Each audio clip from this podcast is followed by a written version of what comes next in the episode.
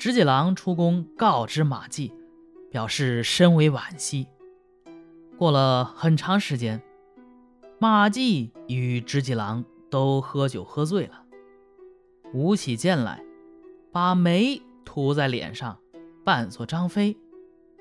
但直戟郎啊，认为这样很美，说：“呃，就请你以张飞的面目去见宰相，宰相一定愿意重用你，丰厚的俸禄。”就不难得到了。马季说：“哎，当做游戏还行，怎能改换面貌去谋求荣耀显达呢？”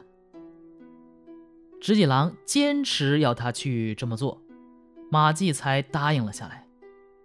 直戟郎摆了宴席，邀请执政的要员喝酒，让马季画好脸等待。不久，执政要员来到，直戟郎叫马季出来见客。执政官员惊讶地说：“嘿，真是奇怪哈，怎么原先丑陋，现在变漂亮了？”便与马季一起喝酒，喝得非常高兴。马季婆娑起舞，唱起益阳腔，满座无不为之倾倒。第二天。执政要员纷纷上奏章推荐马季，国王大喜，派使者手持荆节去召马季。见面后呢，国王问中国的治国安邦之道如何，马季一一陈述，大受嘉许赞叹，便在离宫设宴款待马季。酒兴正浓时，国王说。听说你善于演奏雅乐，可以让寡人听一听吗？马季立刻离席起舞，也学着歌姬舞女的样子，以白锦缠头唱了一些靡靡之音。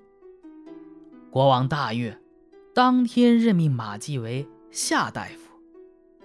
马季呢，从此以后时常参加国王的私宴，受到的恩宠。极不寻常，但时间长了，朝中百官对马季假扮的面目颇有察觉。无论马季走到哪里，总是看见人们交头接耳的议论他，与他不是很亲密。马季至此感到孤立，才惴惴不安起来，随即上书请求辞官退休。国王没有答应，又要求短期休假，国王便给他三个月的假。于是他乘坐一车，载着黄金和珠宝，又回到山村。村人们跪着迎接他，他把钱财分给往日与自己交好的人。村人欢声雷动，说：“我们这些小民受了大夫的赏赐。”明天我们去赶海市，应该能找到一些珍宝玩物来报答大夫。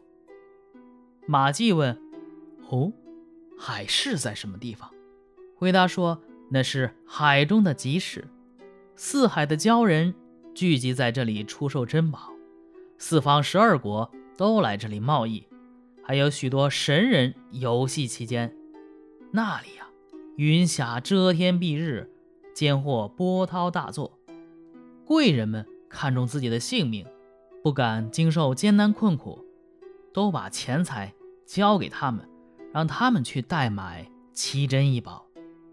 现在啊，离赶海市的日子已经不远了。马季问他们是怎么知道哪天有海市的，回答说：每当看见海上有朱鸟飞来飞去，七天后便有海市。马季问出发的日期，想与村人一起游观海市。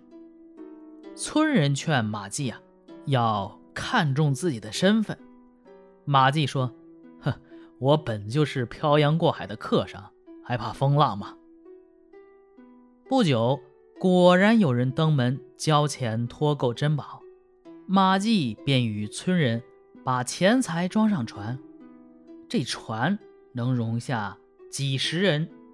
平平的船底，高高的栏杆，十人一起摇橹，激起层层浪花，船行如箭。就这么着，大约走了三天，远远看见水云荡漾的海中，楼阁层层叠叠，贸易的船只密集如蚁。不一会儿，他们抵达城下，只见城墙上的砖都与人一样高，城楼高耸云天。他们系船停泊，登岸进城，只见海市上陈列的。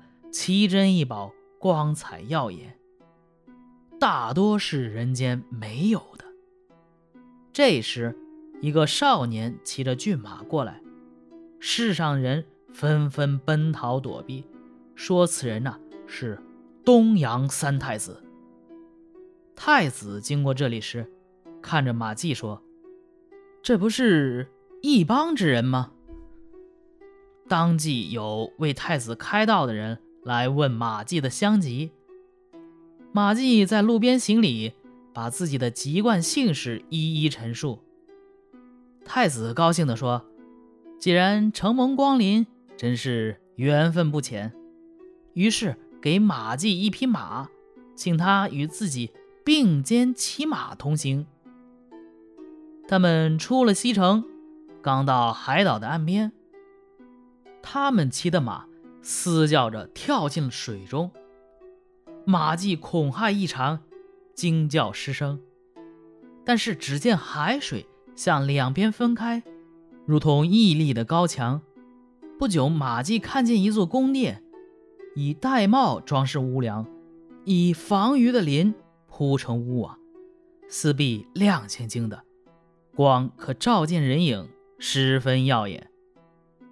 马季下马，拱手行礼，进入宫殿，抬头看见龙王高高在上。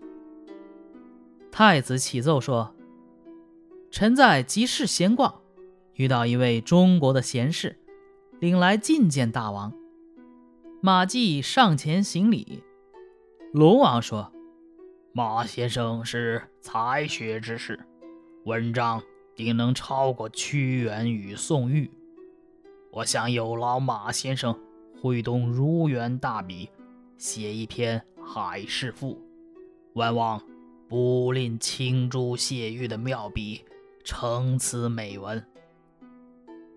马季伏地叩头，接受命令。于是给马季拿来水晶砚、龙裂笔，纸张光洁似雪，墨气芳香如兰。马季。立即写下一千余言，献到殿上。龙王十分赞赏地说：“马先生才能出众，为水国增光不少。”便召集龙族各支在彩霞宫聚饮。酒过数巡，龙王向马季举杯说：“寡人有个心爱的女儿，还没有如意的对象。”希望能嫁给先生，先生或许还有意吧。